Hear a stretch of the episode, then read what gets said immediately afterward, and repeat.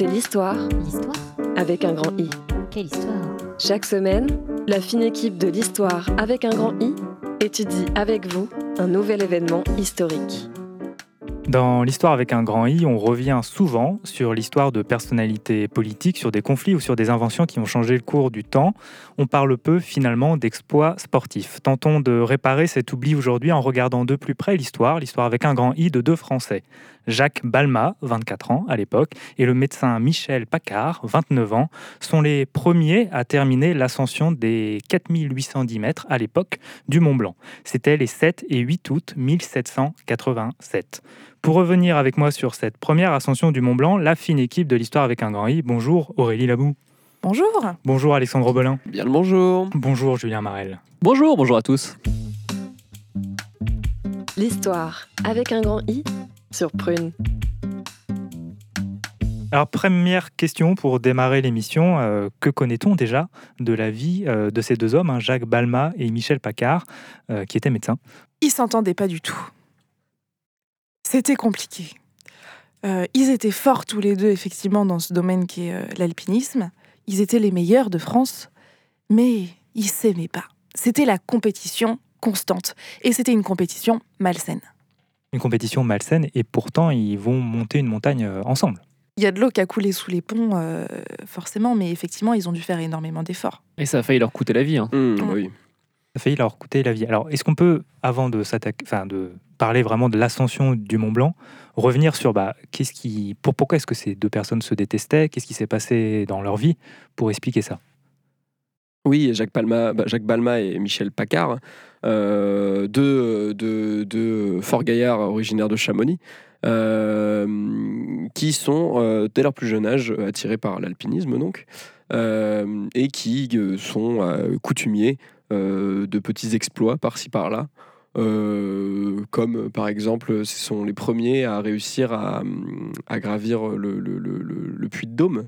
Le problème, c'est que, euh, par exemple, c'est, là où naît la rivalité, c'est que les deux s'attribuent euh, le, premier, le, le- le- temps, le record de, de- de temps pour gravir le puits de Dôme. Et ça partout. Euh, ils passent leur temps à, à s'attribuer des, des records par-ci par-là sur qui réussira à gravir en, dans- le moins de temps possible tel ou tel pic ou dôme ou, petite montagne ou que sais-je.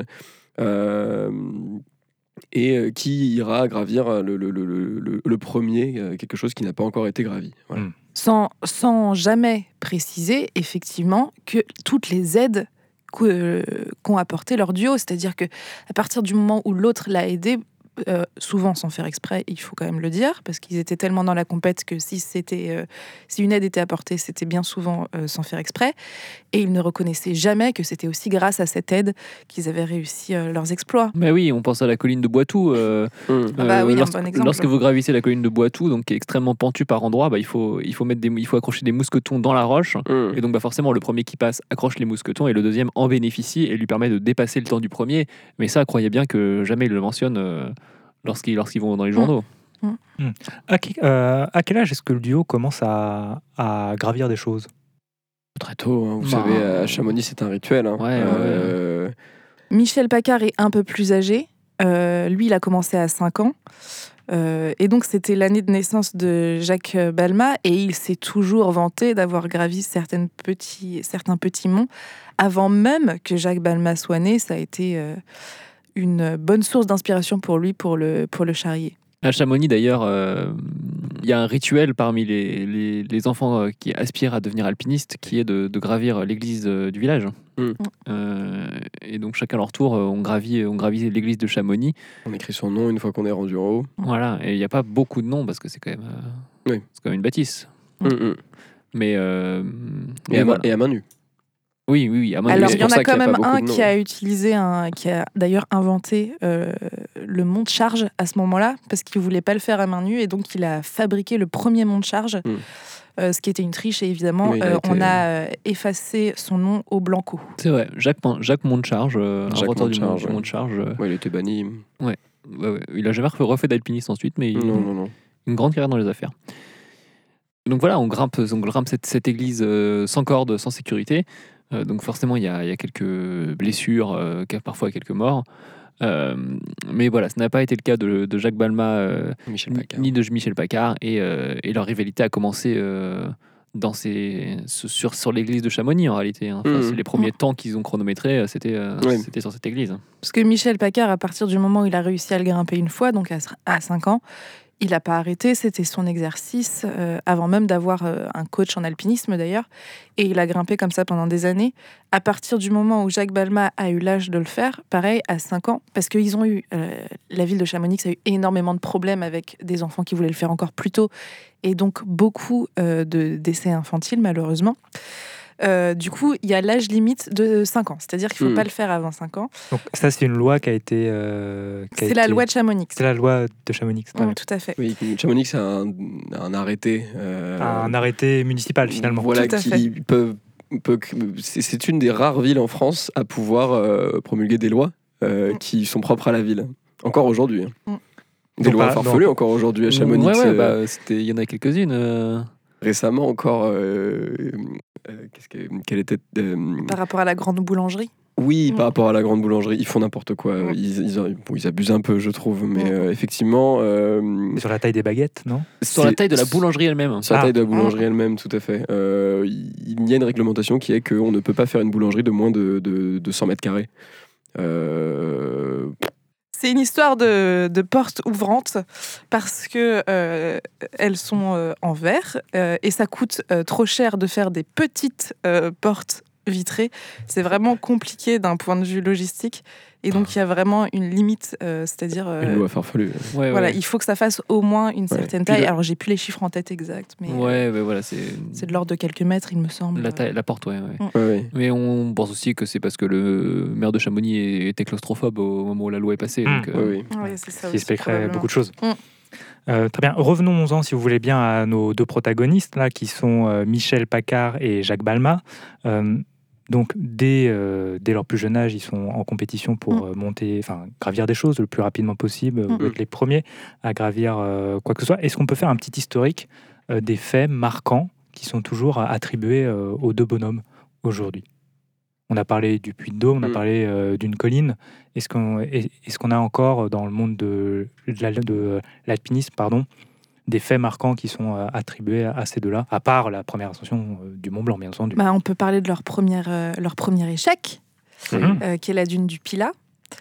Euh, euh, la dune du Pilat était leur premier échec. Ils avaient Mm. 14 ans pourtant. Mais en fait, euh, c'était Ah. une période euh, qui était compliquée. Michel avait 14 ans. Michel, pardon. Oui, Michel avait 14 ans. euh, Et Jacques en avait, en avait 9. en avait 9, tout à fait. Et euh, pourtant, bon, voilà, il s'entraînait depuis un moment. euh, mais euh, la dune du Pilat, voilà, il se trouve qu'à ce moment-là, forte tempête, les conditions météorologiques étaient quand même pas euh, idéales. Très peu de prise. Ça et- glisse. hein. Ça ah bah oui, et ils avaient du sable dans les yeux. Ils ont essayé de, de, de mettre des, des mousquetons, mais sur quoi? Ça tenait pas. Non, donc un échec euh, du- de l'alpinisme classique face à ce problème. Euh, une de leurs grandes réussites, c'est l'arbre de la vie, euh, le séquoia de 150 mètres de haut en, en Norvège, Ah oui. euh, qu'ils ont réussi à gravir euh, Mhm. jusqu'au sommet. Oui, donc ils ne gravissaient pas que, on va dire, de la géographie, mais aussi des arbres, aussi euh, des églises, vous Ah avez Ouais, dit. tout, tout ce qui a un relief. Tout ce qui se monte, quoi. Tout qui était peut bon grimper. pour prendre de l'altitude, oui, effectivement. Mm. Le premier objectif, d'ailleurs, n'était pas sportif, mais panoramique. Oui. Il voulait avoir des belles vues. Ouais, et puis euh, Jacques était Jacques était ornithorynque, euh, il aimait les oiseaux. euh, Ornithologue, vous voulez dire? Non, non, ornithorynque. Non, ornithorynque, Ah, pardon. professeur agréé en ornithologie. Euh, et, euh, et, et en tant qu'ornithorynque, il aimait, voilà, il aimait voir les oiseaux et, et le fait de prendre de la hauteur, ça lui permettait de- d'observer euh, d'observer ces magnifiques créatures. Très bien. Donc, monter pour observer les oiseaux, on se retrouve juste après la pause musicale. L'histoire avec un grand I sur Prune. J'ai perdu le Mont Blanc dans la neige de Claude Nougaro et nous revoilà dans l'histoire avec un grand I. On s'est quitté juste avant d'évoquer euh, le fait marquant du duo Michel Paccard et Jacques Balma, qui est la première ascension du Mont Blanc. On a expliqué qu'il y avait une vraie compétition entre les deux euh, dès leur plus jeune âge euh, pour monter des choses plus vite que l'autre, plus hautes, etc. Qu'est-ce qui les amène à se retrouver à monter le Mont Blanc à, à deux Ça va être un peu euh, le sujet de euh, cette deuxième partie d'émission. Oui, parce que jusque-là, en fait, ils grimpent les mêmes, euh, les mêmes sommets, mais parce que par, par, par- par- par rivalité. Quoi. Il y en a un qui grimpe le sommet en premier, donc l'autre essaye de le grimper plus vite, Mm. et, et ensuite, ou de trouver un autre sommet à grimper, et que l'autre va essayer de, de, de devancer. Donc c'est c'est c'est vraiment une, une affaire de rivalité, mais ils n'ont gra- jamais grimpé en même temps euh, la, la même, la même montagne en réalité. Euh, et là, euh, il y a un événement qui euh, va les forcer à s'unir euh, pour grimper euh, le mont le plus haut qui a jamais été grimpé à cette époque, c'est-à-dire le Mont Blanc. C'est l'arrivée de Sandrine Cachou. Sandrine Cachou. Sandrine Cachou, qui est une, une petite fille originaire de Chamonix et qui, euh, dès l'âge de ses 3 ans, euh, alors que c'est formellement interdit, euh, fugue de chez ses parents et monte euh, l'église de Chamonix. C'était un petit peu la petite rebelle de Chamonix. hein. Vraiment, elle a, elle, a, elle a fait parler d'elle. Et euh, Jacques Valma et Michel Paccard sont euh, terriblement énervés. Leur esprit de compétition qui existait entre les deux euh, va, euh, se, euh, va se cibler sur Sandrine Cachou, qui sera l'ennemi commun. Et quoi de mieux pour rassembler des ennemis qu'un ennemi commun? Sandrine Cachou a 10 ans de moins euh, que, que, que Jacques. Donc, euh, elle a, au moment où, euh, où Jacques et, et Michel euh, gravissent le Mont Blanc, elle a, elle a 14 ans. Euh, et elle entreprend à 14 ans de monter le Mont Blanc.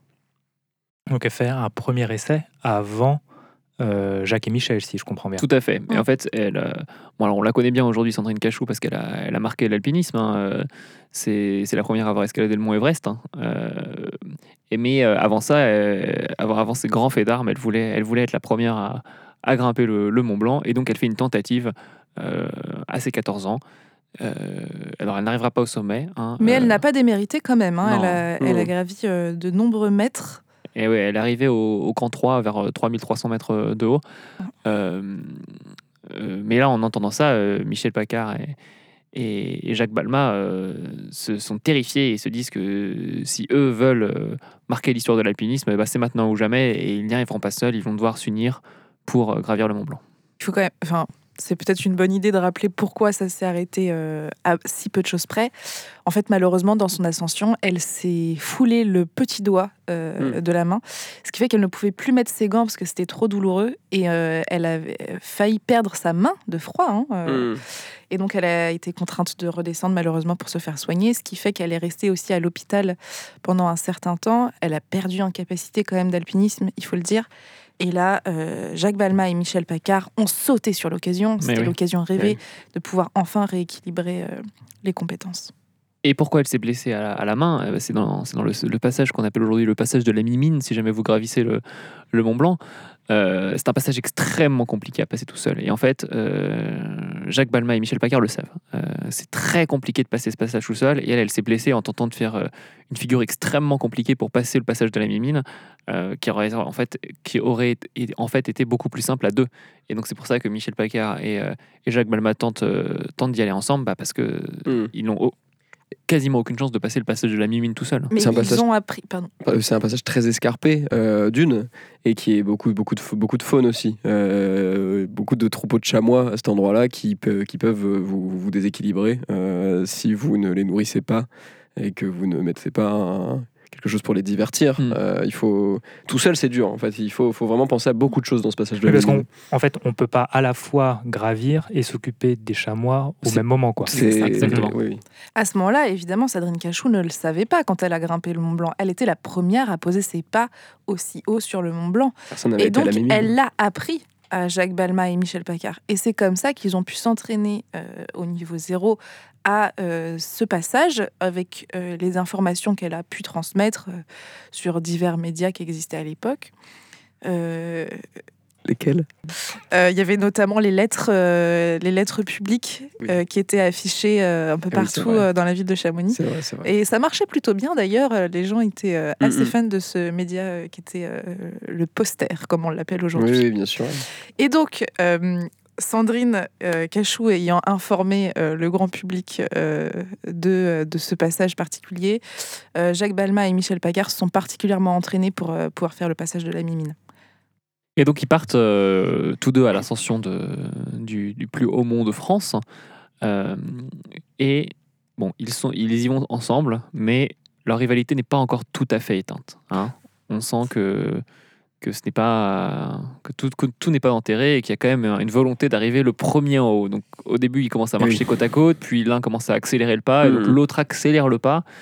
Et, euh, Et c'est arrivé au passage de la mimine que cette rivalité est exacerbée et que malheureusement, euh, c'est là où ils ont bien failli laisser leur peau. C'est que Jacques euh, avait déjà prévu en avance de trahir, de trahir Michel.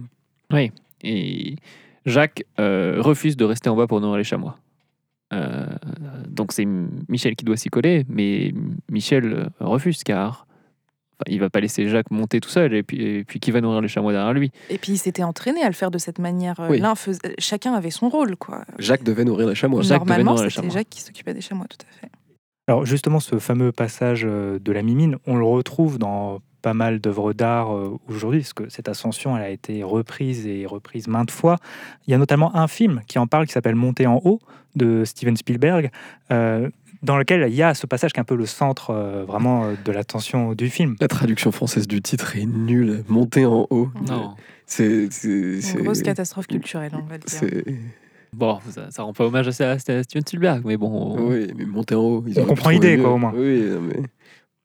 On en, extrait, on en écoute euh, un petit extrait et on le commente euh, juste après. Ok, c'est le passage de la mimine. T'es prêt, Jacques? Je suis prêt. Allez, prends Allez. cette botte de foin et nourris les chamois. Comment ça? Non, non, non, non, non, non. C'est c'est toi qui nourris les chamois. Tu plaisantes ou quoi? Non, je le sens pas. Je, je, je. Non, non, c'est toi qui vas nourrir les chamois. Eh oh, te fous pas de ma gueule, on s'est entraîné en bas, d'accord? Écoutez, on s'est entraîné en bas. Tu t'as dit, je sais, c'est parce que je suis le plus jeune que je dois nourrir les chamois. J'y réfléchis sur la route. C'est non, ok? Michel, je te fais pas confiance. Arrivé en haut, tu vas continuer l'ascension et tu vas aller gravir toi tout seul. Tu vas tout seul. Jacques, tu te fous de ma gueule ou quoi, petit peigne cul? On s'est entraîné, d'accord? C'est extrêmement dangereux, on peut y laisser nos vies. Je sais pas nourrir les chamois aussi bien que toi. Je m'en fous, je commence à monter. Mais t'es malade ou quoi? Tu vas jamais y arriver Chi, je vais réussir. Attends, Je nourrirai pas les chamois, je m'en fous. Écoute, tu, tu nourris pas les chamois, je nourris pas les chamois. Ils Alors, qu'est-ce qui va se passer? Vas-y, grimpe, je te regarde. Ok, je Je te grimpe. regarderai tomber aussi. Je commence à grimper. Jacques, arrête. Il est déjà loin Je vais y arriver tout seul, pas besoin de nourrir les chamois Non, Jacques, tu déconnes, il se rapproche, Jacques. Mais ils me font pas peur, c'est ridicule Jacques, ils vont te pousser. Jacques, arrête. Petit, petit, petit, petit, petit, petit Jacques, descends. C'est bon, je vais nourrir les chamois. Jacques, arrête. Ah, il m'a mordu Mais bien sûr qu'il t'a mordu. Attention, mordu Jacques. Jacques, accroche-toi.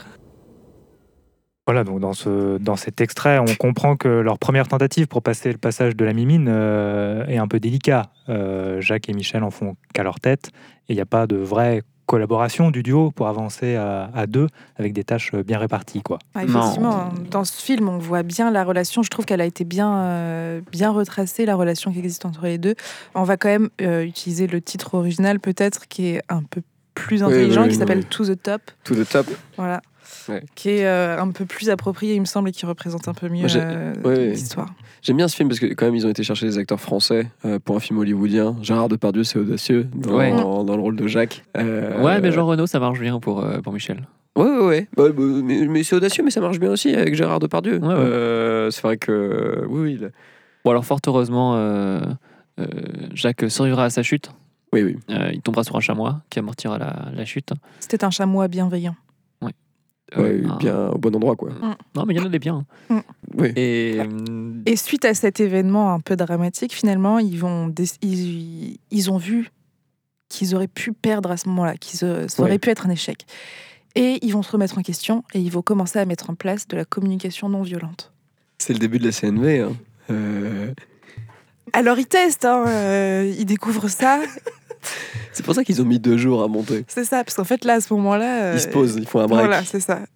Ils mettent les choses à plat, ils disent toujours avec euh, du coup le système de communication Oui, non violente qu'ils ont mis en place. C'est ça. Et ils ont écrit euh, la, la fameuse. euh, pardon. Ils ont écrit euh, ce fameux manuel de communication non violente d'alpinisme, qui est une communication non violente assez particulière et qui. euh, Qu'ils ont écrit la nuit du 7, euh, du, Du 7 au 8. Du 7 au du 8, 7 au 8, tout à fait. effectivement. Ouais. Et qui est une communication qui est particulière parce qu'elle demande peu de paroles, euh, malgré le fait que ce soit de la communication, parce que bon, bah, on haute altitude, Mm. peu d'oxygène, euh, moins d'air, des difficultés à respirer, donc il faut économiser son air. Oui. Et donc c'est une communication, euh, mais sans parole. Ouais, ouais, c'est c'est beaucoup de non-verbal. euh. Mm. C'est très intéressant, je vous invite à le traiter. Oui. Euh, Des gestes de, de- des gestes de la main. de- Ouais, c'est ça. oui. Donc après, c'est de poser, euh, c'est de poser un moment euh, en bas du passage de la mine. Euh, il décide de camper Oui. euh, parce que bah, la, la nuit commence à arriver. après avoir nourri tous les chamois, euh, ils, ils plantent leur tente. On le rappelle, hein, il reste environ 1000 mètres à gravir. À, À peu près moment. 1000 mètres, À c'est peu ça. près 1000 mètres. hein. Euh, et le matin du, du 8, euh, Jacques se réveille et voit que la tente de Michel a disparu. Tante de Michel a disparu. Chacun en- avait sa tante. bien oui, Chacun avait sa tente, bien sûr. Et la tente de Michel a disparu. Et il a peur pendant un moment. Et en fait, euh, Michel lui avait fait du café. Oui. Mm. Euh, il avait plié, la- il s'était levé plus tôt, il avait plié sa tente et il lui avait fait du café. Donc Ça, c'est Michel, la, ça, c'est la grande anecdote qu'ils ont racontée une fois, une fois redescendu, effectivement, ce, ce- ce doute euh, de, de Jacques, euh, cette peur, après avoir parlé de communication non violente toute la nuit. Est-ce que Michel lui aurait fait la crasse? En fait, non. Et ils étaient devenus bons, bons amis. il lui adresse un petit signe de tête qui veut dire euh, Je te respecte, toi et tes besoins. Euh, et, euh, et- et Jacques lui répond, euh, lui répond un signe de tête équivalent. Oui. Un mouvement, un, que un mouvement d'épaule, je- j'accepte ton café. Tous les pas qu'ils franchissent vers le haut sont des pas qui n'ont jamais été faits. Donc la tentation est grande de grimper en premier et de fouler des pas qui n'ont pas encore existé. Et c'est ce qui, c'est ce qui arrive à la tête euh, de Jacques à ce moment-là, quand il se réveille. Il se dit, bah, Michel a cédé à la tentation. Et non. Non. Et non. Non, parce que les, les pas qu'ils vont faire jusqu'au jusqu'au sommet maintenant, ça va être des pas l'un vers l'autre surtout. Ah oui, Ah, tout à fait, c'est une aventure humaine. hein. C'est. Mais d'ailleurs, ils en parlent très bien dans le livre qu'ils ont coécrit euh, plus, quelques années plus tard, qui s'appelle euh, Gravir l'amitié. Oui. Et ils disent que bah, effectivement, la, la plus haute montagne à surmonter, c'est la montagne de la rivalité. Donc sur les coups de, de midi, euh, ils, arrivent, ils arrivent en haut, hein, au sommet. Mais surtout, ils, sont, ils sont bons amis à partir, enfin, à ce moment, à partir de ce moment-là. hein, Il y a, alors il y a, y a Jacques qui s'est, qui s'est, qui, qui s'est foulé la cheville, enfin qui s'est pas foulé la cheville, qui s'est éraflé, qui s'est coupé à la cheville euh, pendant l'ascension. Et euh, Michel, médecin, euh, va l'examiner et, euh, Et va lui permettre de terminer l'ascension. euh, et En le portant. En le portant. et en pensant la plaie avec un morceau de son pantalon. Donc ça veut dire que lui, il va avoir froid à la cheville pour que la plaie de son euh, coéquipier ne s'infecte pas. Et euh, ça s'infecte souvent très vite en haute montagne à Ouais. cause de la neige. Et heureusement, heureusement que Michel était médecin, effectivement. C'est vrai. Mm. C'est vrai, c'est vrai. Plein de beaux symboles d'amitié, vraiment, cette histoire. Donc voilà, ils descendent et puis ils sont, à partir de là, ils sont plus rivaux. euh, euh, L'église est remise au centre du village à Chamonix, euh, si vous me permettez. euh. C'est une belle année. C'est oui, c'est une belle Et ils métaphore. vont d'ailleurs la grimper suite à cette Oui. ascension du mont, euh, du mont Blanc. À leur retour à Chamonix, ils vont grimper ensemble cette, euh, cette église. Et au lieu de marquer leur nom sur le haut de l'église, ils vont marquer le mot amitié. Amitié, ce sera le mot de la fin pour cette belle histoire. Merci à nos invités, merci à vous qui nous avez écoutés. C'était l'histoire avec un grand I pour un épisode aujourd'hui consacré à la première ascension du Mont Blanc. Vous retrouvez l'émission en podcast sur prune.net, toutes les plateformes d'écoute et sur Instagram, compte l'histoire avec un grand I. Rendez-vous la semaine prochaine. C'était l'histoire avec un grand I. Chaque semaine, retrouvez la fine équipe de l'histoire avec un grand I afin de revisiter en improvisation totale un fait historique qui n'a jamais eu lieu.